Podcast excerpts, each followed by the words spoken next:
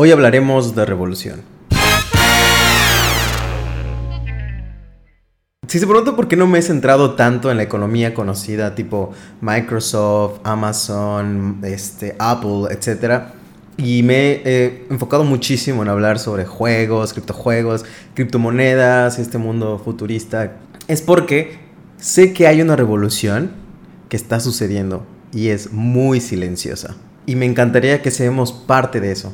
Eh, yo vivo en México, en el país de México, y la verdad es que no he conocido mucha gente que pueda, con la que me pueda comunicar sobre estos temas en específico. No he conocido gente que, que me diga, oye, si yo sé, no sé, sobre Web 3.0, o que se haya metido a hacer programación en Python, o que pueda tener experiencia haciendo, adentrándose en una blockchain tipo Kusama, etcétera, ¿no? O sea, que son términos súper raros. Y siento que debe ser de mi parte comunicar esto que las personas más cercanas a mí o las personas de mi edad puedan adentrarse más a este tema que siento que es el futuro. Y nosotros tenemos que estar lo más cercano al futuro. Eh, si bien nuestro país está, muchos dicen que está 10 años atrás de Estados Unidos, tenemos que estar 3 años adelante del resto del mundo ahora. Y nos podemos adaptar, tenemos el acceso a la información, solo tenemos que aprender, tenemos que aprender inglés, tenemos que aprender codificación o tenemos que tener muchísimo interés para poder adentrarnos, pero no es nada imposible.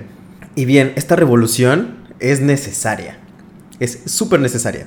Eh, porque todo puede caerse pronto. Lo que sucedió hace dos años, o sea, al inicio de la pandemia, nos hizo dar cuenta que todo caía. Si ven cómo caen todos los valores en el mes de marzo, por lo menos en la Bolsa de México, estuvo terrible. O sea, todo disminuyó de golpe. Nos, nos pudimos dar cuenta que la economía está tan desestabilizada que los sistemas pueden caer así, con algo que no estemos contemplando.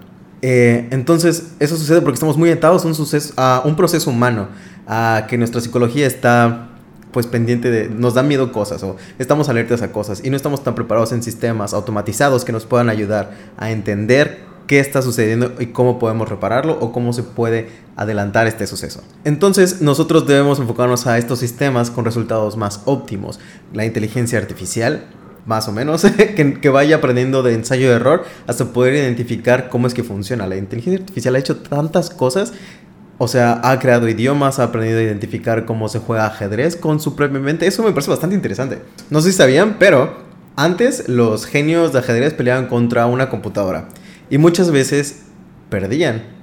Pero resulta que la computadora había aprendido por aprenderse los juegos de todos los, los famosos, los jugadores importantes.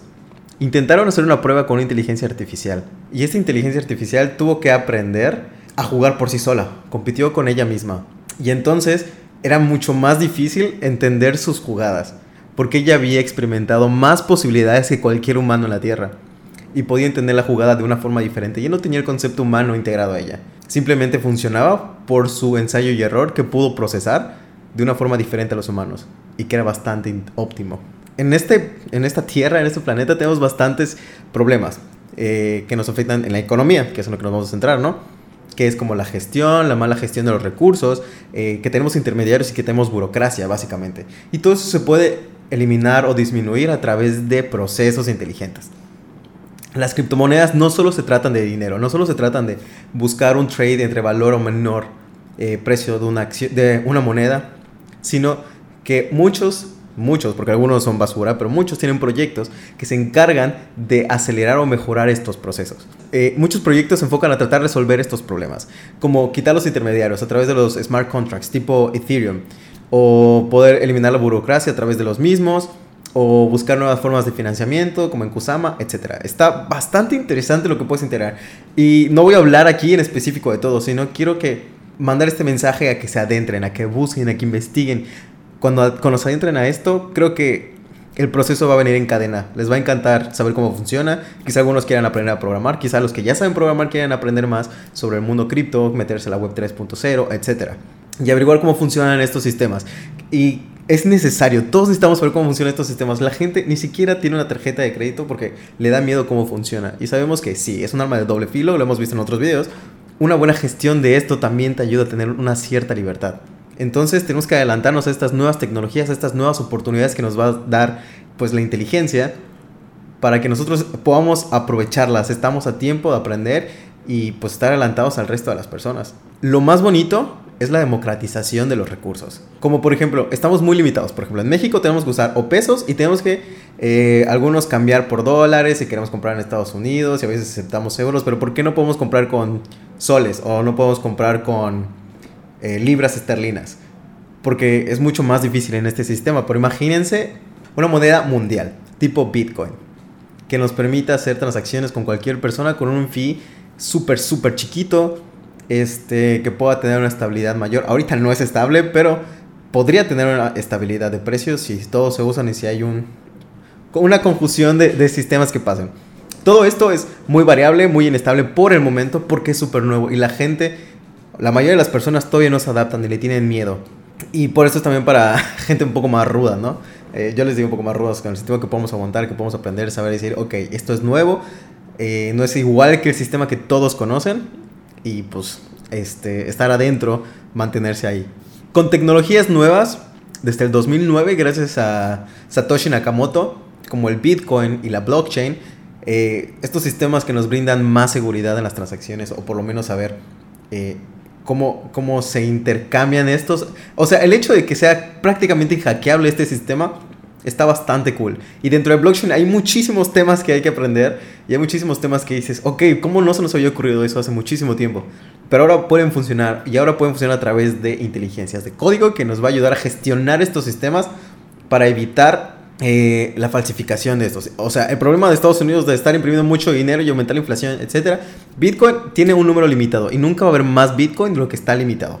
Entonces, no es como que un país pueda decir, ah, vamos a imprimir más dólares hoy para resolver el problema de la economía. Pues está más controlado, ¿no? Y eso es, bueno, tendría que ser mundial para que se sienta más, más sabrosón el, sistema. Pero la descentralización de los sistemas creo que es el punto más importante de esto. ¿Qué es que esté centralizado? El dinero suele estar controlado por el banco o por los bancos mundiales, ¿no? Y ellos son los que controlan si se imprime más, si se imprime menos, si te lo dan, no te lo dan, si te lo prestan, no te lo prestan, qué hacen con tu dinero, cuando tú lo depositas ahí, se lo prestan a otras personas ellos se quedan con más dinero, etcétera, ¿no? La descentralización es que tú, todos estos beneficios que los bancos ganan simplemente por decir que ellos pueden controlar el dinero, los puedas tener tú. Tú puedes prestar el dinero, tú puedes eh, controlar quién está o no, tú puedes pedir préstamos, tú puedes, este, tú puedes invertir en, en pools o estar en farms, etcétera términos que me encantaría que estén buscando. Y creo que la descentralización no solo es en cuestión de dinero. La descentralización de salirnos de los sistemas organizados, evitar la vigilancia, los problemas de vigilancia que hay escondidos y que van a haber también, los podemos estar evitando a través de la descentralización. No pertenecer a un solo nicho que ellos controlen todas tus acciones, todos los permisos, etcétera, sino tú decidir dónde puedes estar y dónde no quieres estar. Eso es lo más importante la descentralización. Ya no queremos a grandes conglomerados dueños de nuestra identidad y de nuestros datos.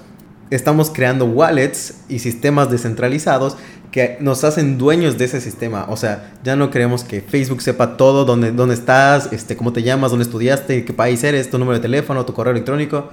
Tú puedes controlar eso a través de wallets o carteras digitales donde tú permites el acceso a la información, tú tienes las llaves de seguridad, tú puedes decir quién entra y quién no entra. Y Creo que eso es lo más bonito de esta revolución. Nosotros estamos siendo dueños de nosotros mismos. La tecnología ha sido buena, pero hay gente que la ha utilizado mal. Y estamos tratando de reparar esos errores antiguos.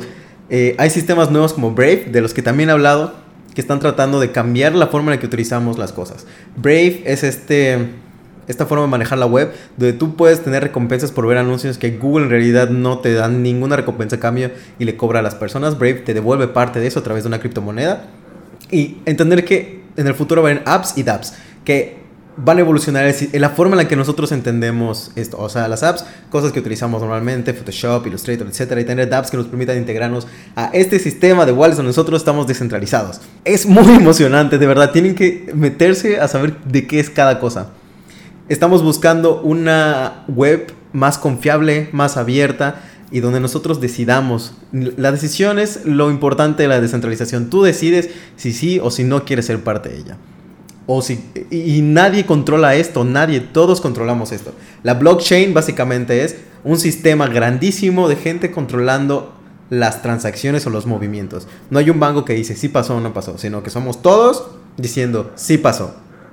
Y si la mayoría dice que no es cierto, no es cierto, y la persona que está mintiendo tiene que ser sacada. Es democracia real, eso es lo importante, esto es democracia real.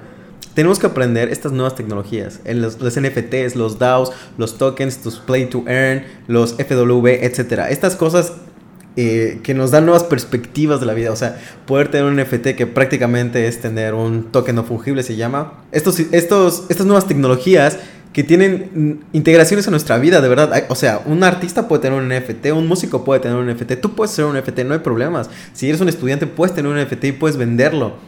Puedes dejar, o sea, estamos quitando este lado de, de la élite en las artes eh, que solo ellos pueden entrar a estos sistemas grandes y la gente puede coleccionar cosas tan impresionantes. Y ahora existen los NFTs, y ahora existen los Play to Earn, o sea, dejar que, por ejemplo, en Fortnite, tú compras una skin, pero la skin no te pertenece en realidad, sino que te la prestan, la compañía te la presta para que lo puedas usar en el juego. Pero en realidad, ¿por qué no puedes ser dueño de eso? Ya pagaste por ella. ¿Y por qué no la puedes vender a alguien más y sacarle ganancia o no? ¿Por qué no puedes crecerla, mejorarla, etcétera? los Play nos enseñan que eso ya es posible. Que tú puedes realmente ganar dinero de estar jugando y no necesariamente ser profesional, sino tener una estrategia, etc.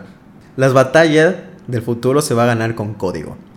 Y eso no dice necesariamente que tengas que aprender código. Yo no sé programar mucho. No llego a, grandes niveles. Pero tenemos que estar metidos en esto. Tenemos que eh, entender cómo está funcionando, cuáles son los siguientes pasos, a dónde deberíamos estar mirando que nos importa, que no, no, es tan interesante. Y si bien esto es una batalla, es un terreno muy difícil. Tenemos a los gobiernos que están evitándolo, tenemos a gobiernos que lo están apoyando, tenemos a gente que está haciendo estafas, tenemos hackers, tenemos todo esto y son problemas reales.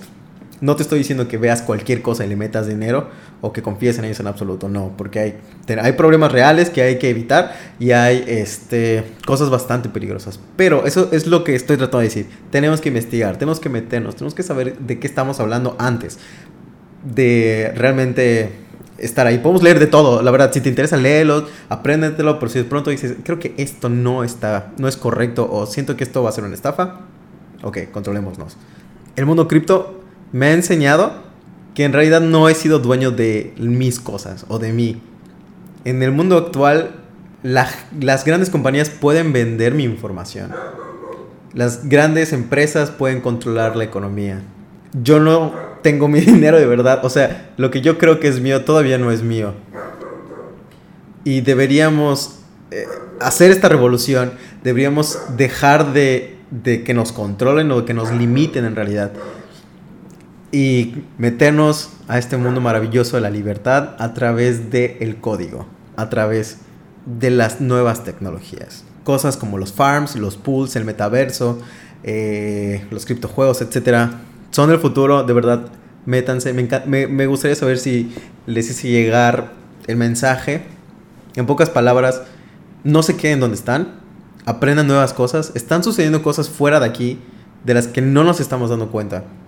Y de verdad me preocupa mucho que en mi país quizá no estemos tan atentos a esto y debemos estar debemos estar junto con ellos, aprender de ellos. Sé que incluso podrán salir grandes personas aquí que podrían crear un metaverso importante, podrían crear un sistema importante, crean, podrían crear una red importante y ojalá eso nos libere más en el futuro. Nos vemos en el próximo video. Me gustaría que me hagan sus preguntas de lo que quieran. Eh, me encanta estar averiguando si ustedes saben algo y yo no lo sé, voy a aprender sobre eso si me lo preguntan, la verdad. Eh, tengo este, este video también en podcast, no sé si le guste más en podcast, lo voy a dejar ahí también ahí para que puedan este, estar conmigo y no olviden seguirme en todas mis redes sociales también para que podamos aprender juntos más sobre este temita.